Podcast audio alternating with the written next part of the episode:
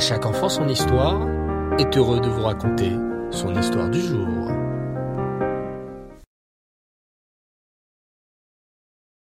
L'Éternel parla à Yona.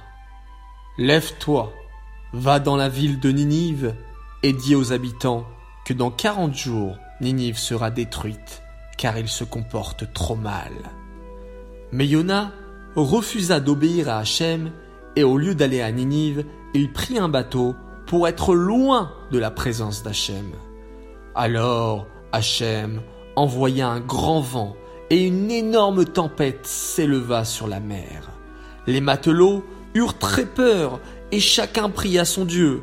Ils jetèrent à la mer tous les objets qui se trouvaient sur le bateau afin de l'alléger pour éviter qu'il ne coule.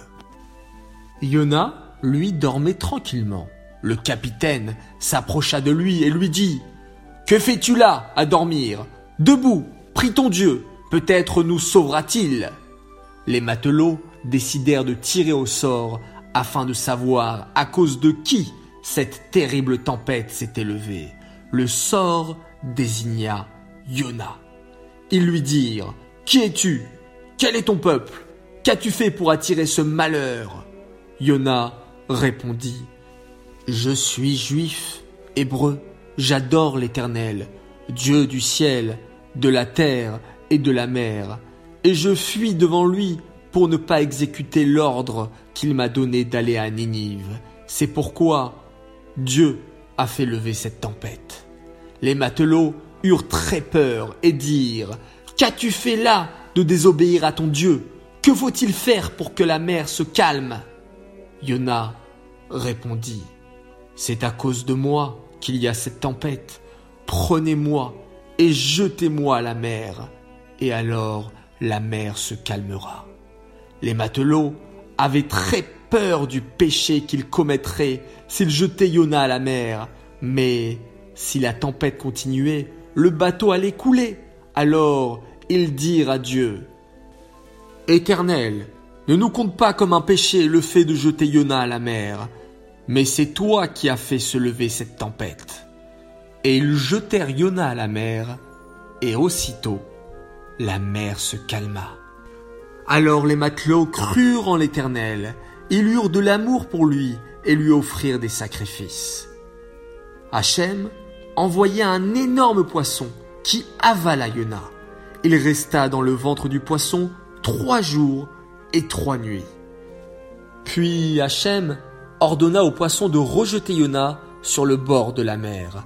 Alors Hachem lui redonna l'ordre d'aller à la ville de Ninive pour dire aux habitants de changer leur comportement, sinon la ville serait détruite dans quarante jours. Cette fois, Yona obéit.